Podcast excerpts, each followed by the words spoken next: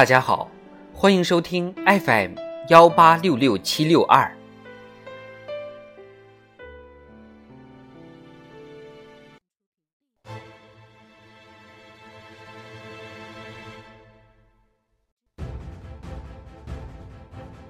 人民论坛，营造识才、爱才、敬才、用才的环境。作者：黄福特。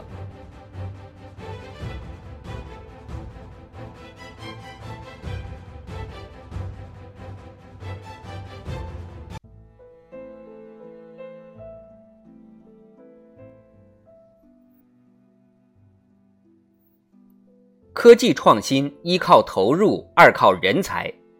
不久前在湖北武汉考察时，习近平总书记指出，党中央十分关心科技人才成长，各级党委和政府要尽可能创造有利于科技创新的体制机制和工作生活环境，让科技工作者为祖国和人民做贡献。尊重人才，才能广聚人才；崇尚人才，才会人才辈出。党的十八大以来，党和国家全方位支持人才，帮助人才，千方百计造就人才，成就人才，以识才的慧眼、爱才的诚意、用才的胆识、容才的雅量、聚才的良方，着力把各方面优秀人才集聚到党和人民的伟大事业中来。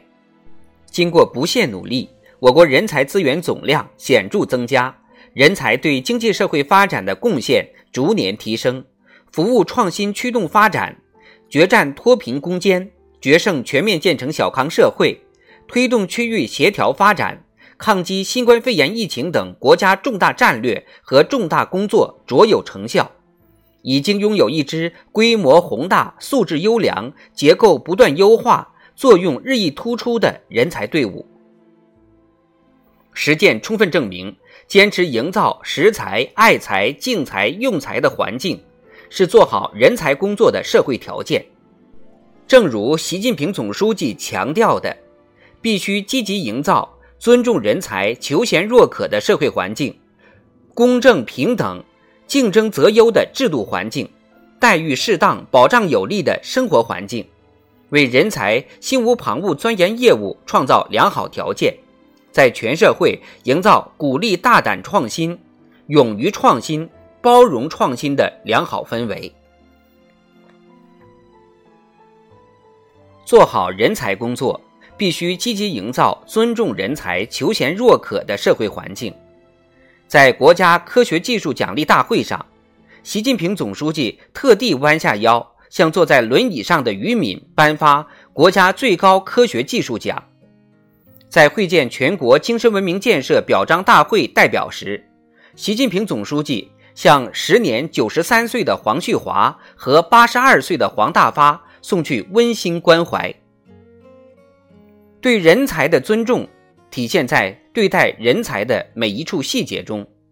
近年来，我国加快形成有利于人才成长的培养机制，有利于人尽其才的使用机制。有利于人才各展其能的激励机制，有利于人才脱颖而出的竞争机制，人才的社会地位不断提升，人才的价值不断得到社会认可，尊重人才的社会风尚让广大人才备受鼓舞。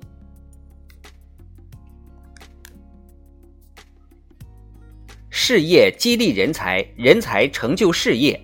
靠的是。以公正平等、竞争择优的制度环境做保障，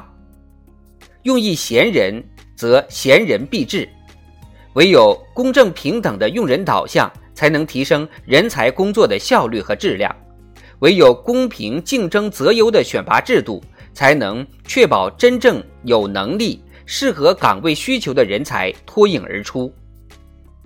党的十八大以来。党和国家在改革人才培养、使用、评价、服务、支持、激励等机制方面下了很大功夫，取得了积极成效。下一步还需要坚持问题导向，深化改革创新，向用人主体授权，为人才松绑，把人才从科研管理的各种形式主义、官僚主义的束缚中解放出来，让有真才实学的人才英雄有用武之地，有创新创业空间。吸引人才、留住人才，离不开待遇适当、保障有利的生活环境。事业留人、感情留人、待遇留人，三者缺一不可。适当的待遇和物质保障，能让事业更具吸引力，让感情更有粘合力，让人才更有积极性。确保人才能够安身、安心、安业，也要加快完善以创新价值、能力贡献为导向的人才评价体系，特别是要继续采取措施，为帽子热降温。避免简单以学术头衔、人才称号确定薪酬待遇、配置学术资源的倾向。水积而鱼聚，木茂而鸟集。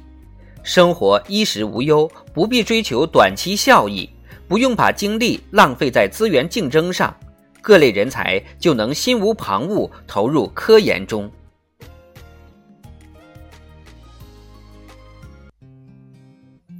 在中央人才工作会议上，习近平总书记深刻指出，我们社会上要营造氛围，推动形成尊重人才的风尚，对他们的崇敬、热爱、关心要超过流量明星等，这是一个国家的希望所在。